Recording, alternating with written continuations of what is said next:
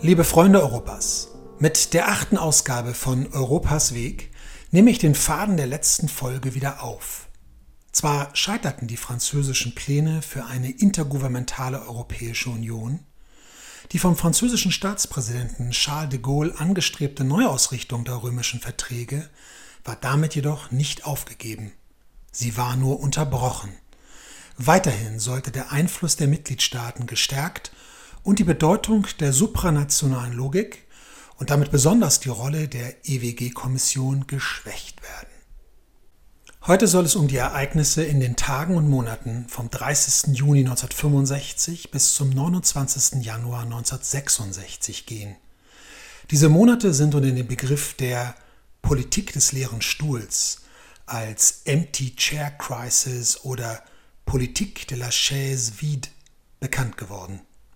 Frankreich verließ den Ministerrat und nahm über sechs Monate weder an den Sitzungen des Rats noch seiner vorbereitenden Gremien teil.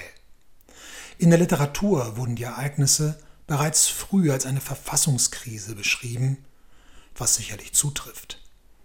Das wird deutlich, äh, wenn wir nicht beim Anlass und Ereignisverlauf der Krise stehen bleiben, sondern deren Ursachen und vor allem Langzeitfolgen in den Blick nehmen, die sich noch in der Gegenwart zeigen. Doch zunächst zum Anlass und den Krisenereignissen.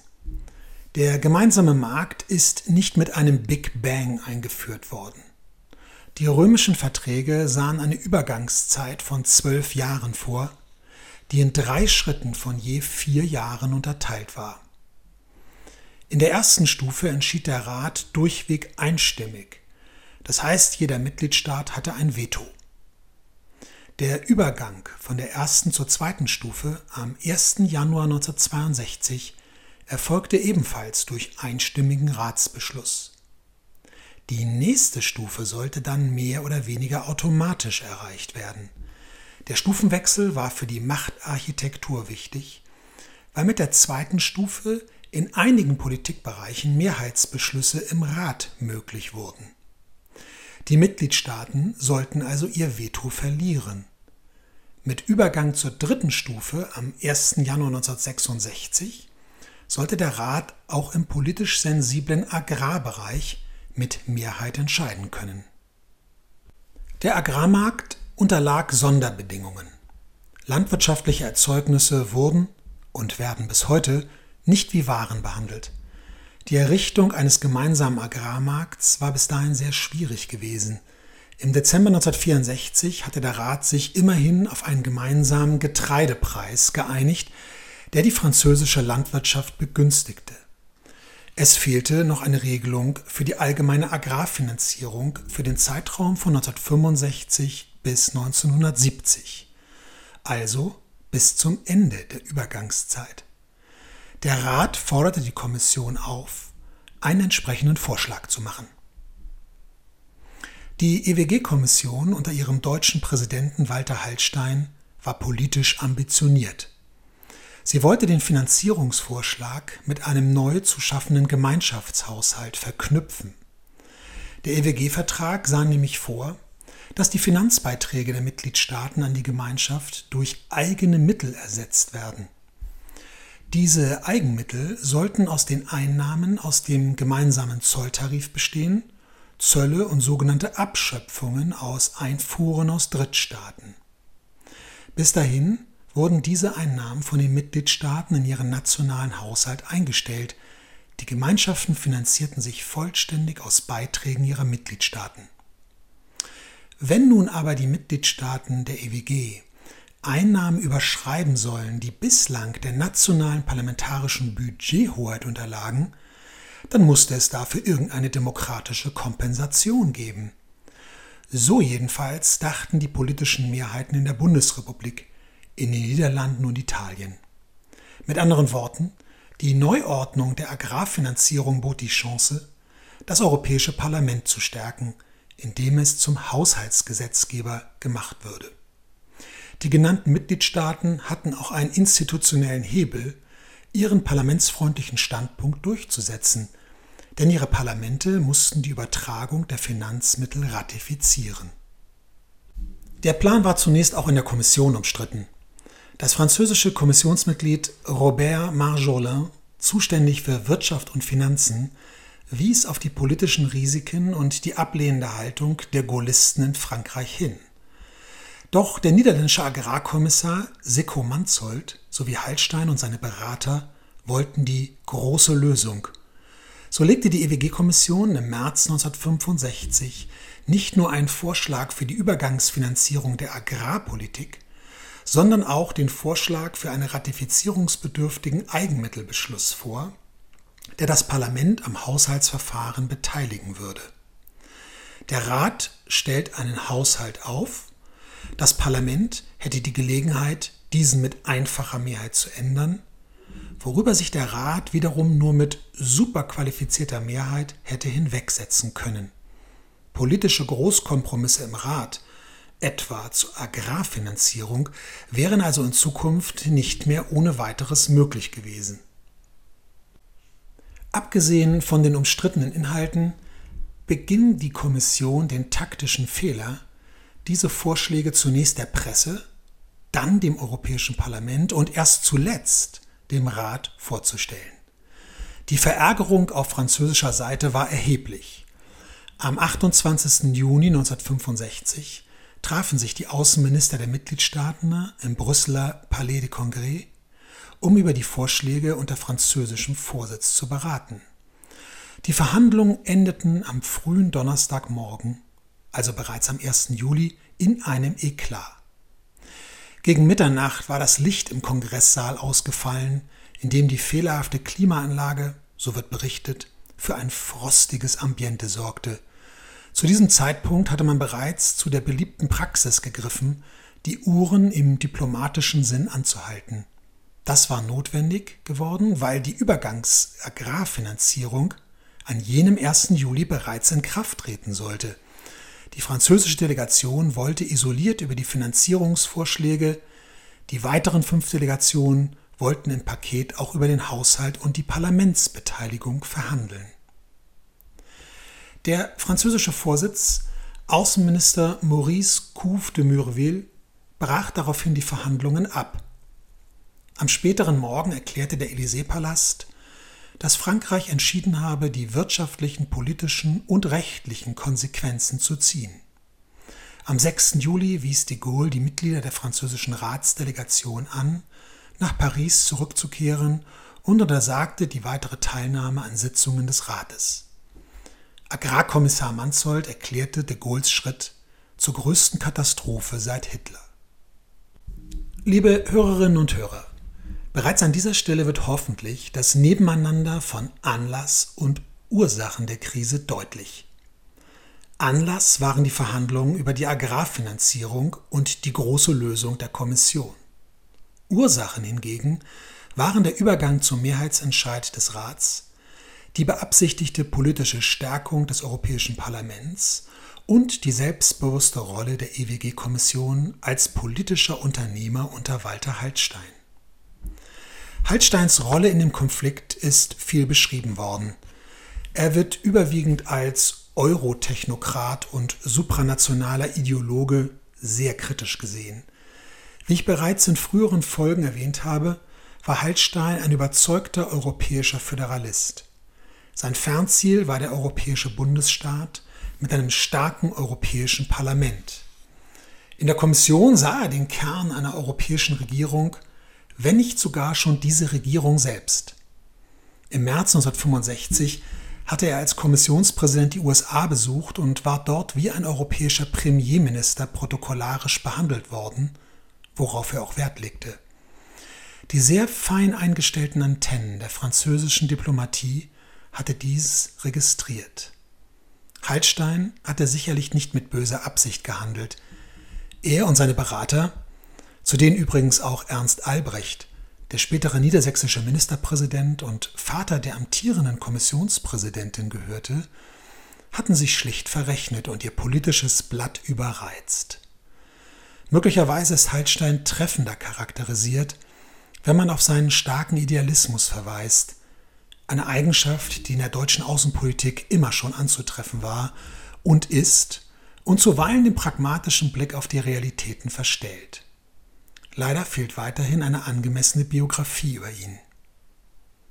Meine Damen und Herren, die sechs Monate nach dem Auszug der Franzosen aus dem Rat haben Anmutungen eines diplomatischen Krimis. Zunächst trafen sich die fünf Mitgliedstaaten am 13. Juli 1965 als Rat. Sie stellten fest, dass Frankreich das Primärrecht verletze, weil es nicht, wie im EWG-Vertrag nachzulesen, einen Vertreter in den Rat geschickt habe. Damit sandten die fünf Mitgliedstaaten das Signal, sich nicht spalten lassen zu wollen und wiesen Frankreichs Vorstellungen bilateraler Verhandlungen der Krise zurück. Ende Oktober traf man als Rat erneut zusammen und verabschiedete eine Erklärung, wonach eine Lösung innerhalb des Rahmens der Verträge und der Institution gefunden werden müsse. In einer geheim gehaltenen, weiteren Erklärung, die von den fünf beim Abendessen unterschrieben und einem französischen Diplomaten gezeigt wurde, waren die Aussagen noch deutlicher. Die fünf lehnten jede Revision oder Auslegung der Verträge ab durch die Mehrheitsprinzip suspendiert und die hohe Behörde sowie die EWG-Kommission in ihrer institutionellen Stellung abgewertet werden würden. Frankreich wurde eingeladen, in Verhandlungen über eine Lösung einzutreten, an denen die Kommission ausnahmsweise, aber durchaus vertragskonform, nicht teilnehmen sollte. In den folgenden Wochen kam es zu solchen Gesprächen und Verhandlungen, als Verhandlungsführer nach außen trat der belgische Außenminister Paul-Henri Spark auf. Die Koordinierung der fünf Mitgliedstaaten übernahm selbstbewusst jedoch die Bundesrepublik, was mit Blick auf Hallsteins Staatsangehörigkeit und das deutsch-französische Verhältnis später durchaus zu weiteren Verstimmungen führte. Französische Diplomaten hatten ein Dekalog mit Maßnahmen entworfen, die die EWG-Kommission betrafen und diese im institutionellen Rahmen abwerten sollten. Frankreich wollte eine formelle Vertragsänderung erhalten und wenn das nicht möglich sein würde, zumindest eine völkerrechtlich gemeinsame Erklärung der sechs Mitgliedstaaten, die Gemeinschaftspraxis hinsichtlich der Kommissionsrolle und des Mehrheitsentscheids zu verändern. Hier zeigt sich die Berechtigung die Ereignisse als Verfassungskrise zu bezeichnen.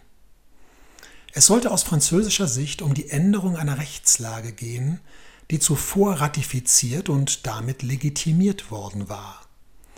Dabei ging es um die Machtarchitektur der Wirtschaftsgemeinschaft, das Mehrheitsprinzip und die autonome Gestaltungskompetenz der Kommission, das heißt um den supranationalen Charakter der Gemeinschaften.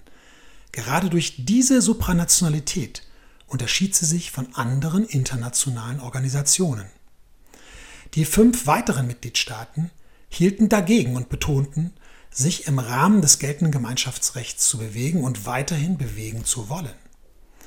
Die erwähnte geheime Erklärung, in der dieser Wille hervortrat, ist in der Literatur sicherlich etwas pathetisch als Verfassungseid bezeichnet worden.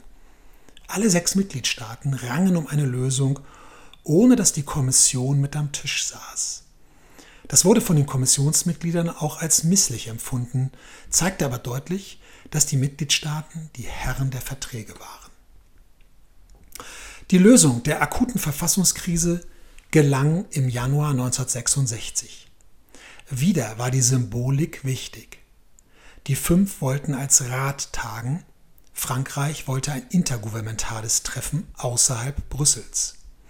Der Kompromiss war ein Treffen in Luxemburg, allerdings im Hotel de Ville, in dem Jean Monnet 1952 die erste Sitzung der Hohen Behörde eröffnet hatte.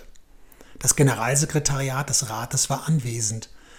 Man einigte sich auf einen Katalog von Maßnahmen für das Verhalten der Kommission, nicht den ursprünglichen Dekalog, sondern auf eine im Umfang und Qualität abgeschwächte Fassung. Der Knackpunkt blieb der Mehrheitsentscheid. Frankreich beharrte auf einem Vetorecht, die fünf waren dazu nicht bereit. Auf einem zweiten Treffen am 28. und 29. Januar 1966 gelang dann knapp eine Einigung, nachdem spätabends wieder die Uhr angehalten worden war. Man war sich einig, uneinig zu sein. Die von Belgien und den Niederlanden formulierte Lösung ist als Luxemburger Kompromiss bekannt geworden.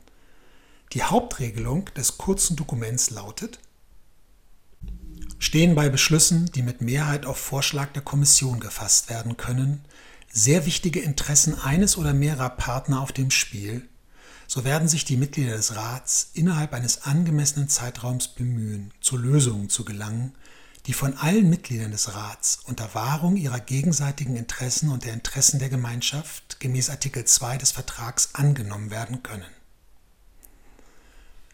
Die Beteiligten versicherten sich also, von einem Mehrheitsentscheid abzusehen, wenn ein Mitgliedstaat geltend macht, dass ein Dossier sehr wichtige nationale Interessen berührt. Was solche Interessen sind und wer diese festlegt, ob diese einseitig festgelegt oder konsentiert sein müssen, lässt die Erklärung offen. Dass der Konflikt nicht vollständig beigelegt wurde, zeigt eine weitere Ziffer des Dokuments. Zitat die sechs Delegationen stellen fest, dass in der Frage, was geschehen sollte, falls keine vollständige Einigung zustande kommt, weiterhin unterschiedliche Meinungen bestehen.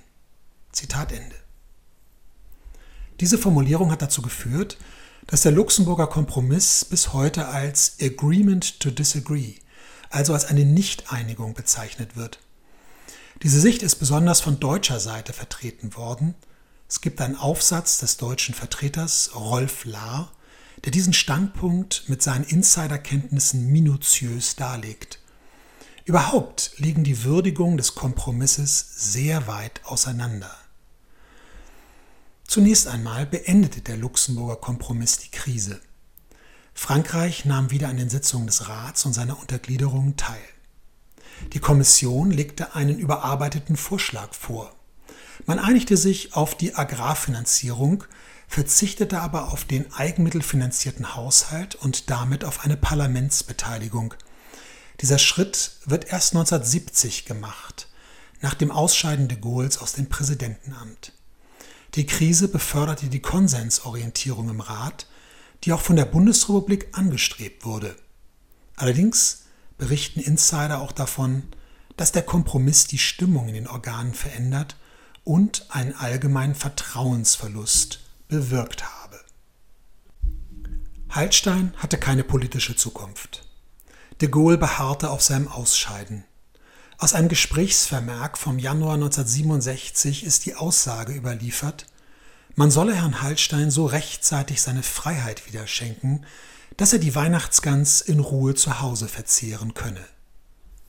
Nach dem Wechsel zur Großen Koalition in Bonn ließ die Bundesregierung Hallstein politisch fallen und handelte aus, dass er nach der Feier des zehnjährigen Jubiläums der römischen Verträge zum Jahresende ausscheiden würde.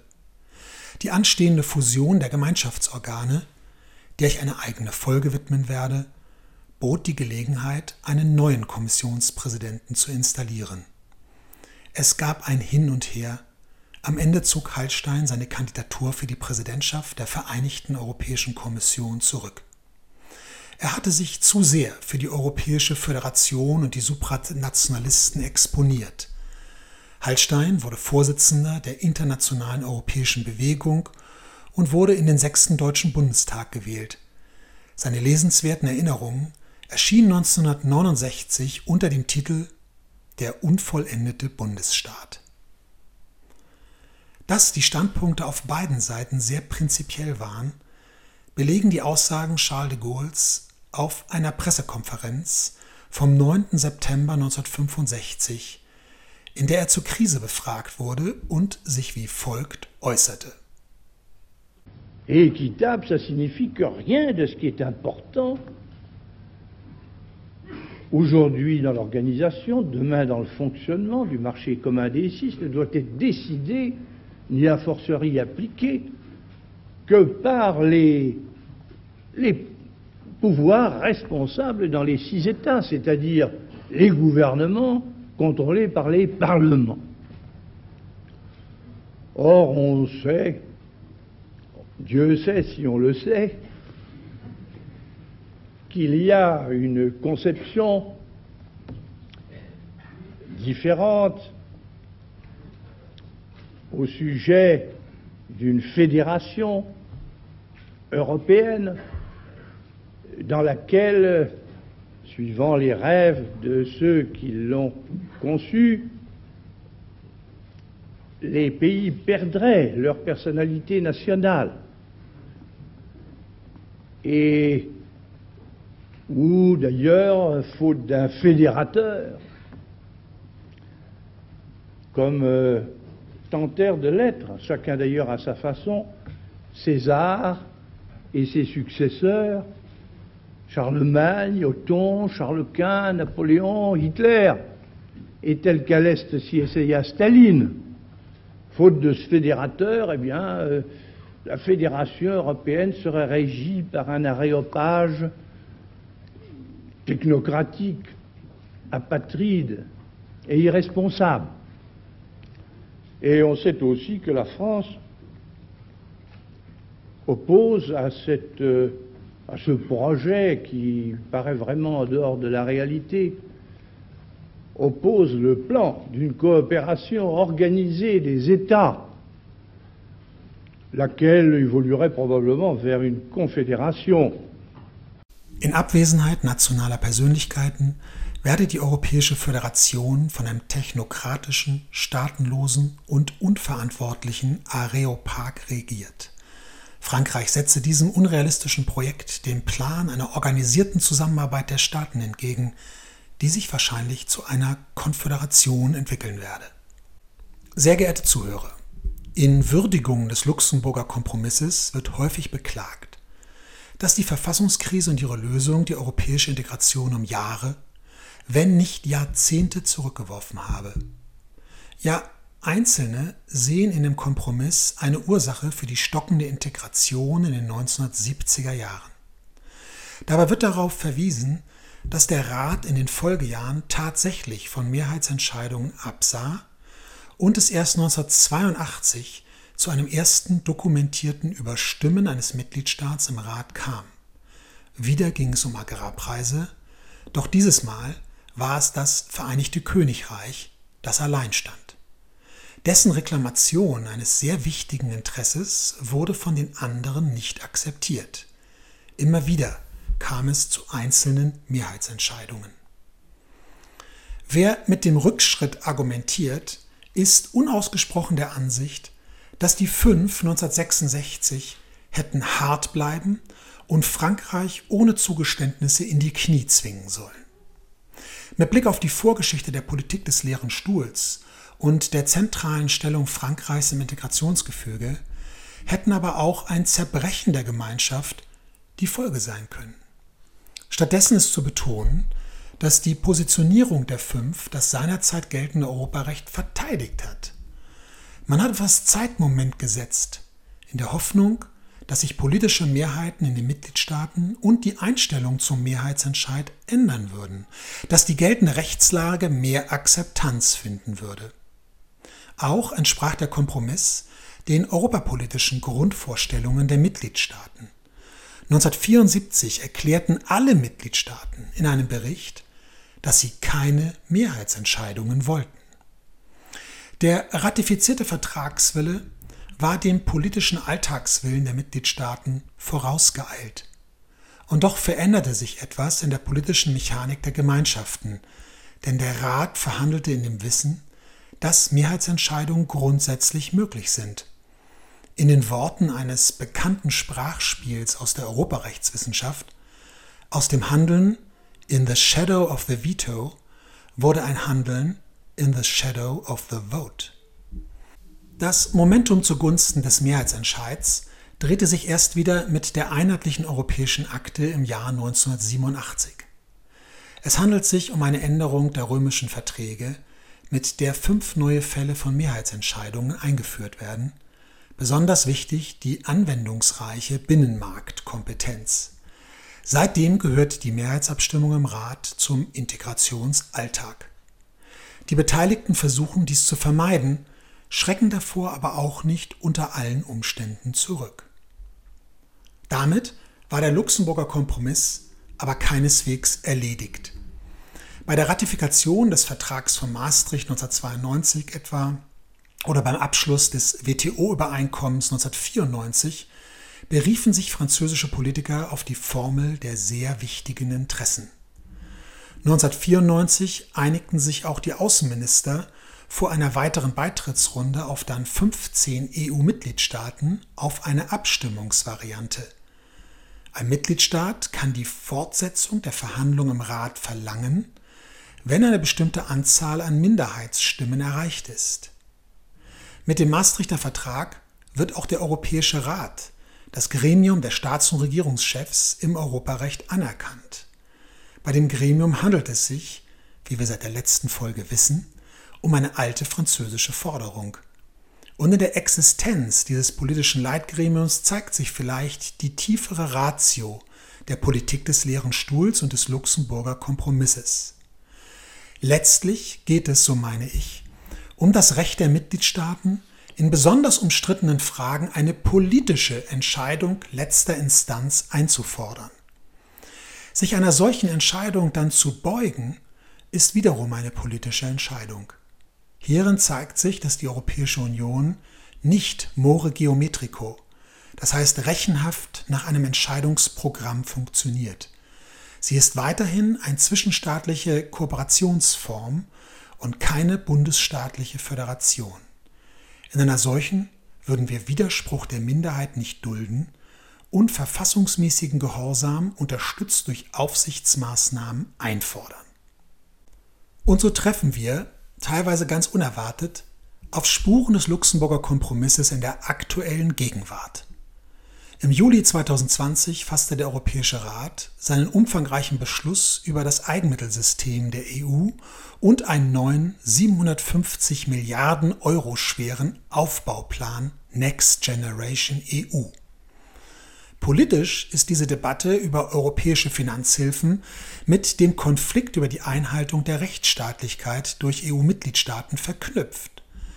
Manche wollen finanzielle Zuwendungen der EU an Staaten wie Polen und Ungarn entsprechend konditionieren.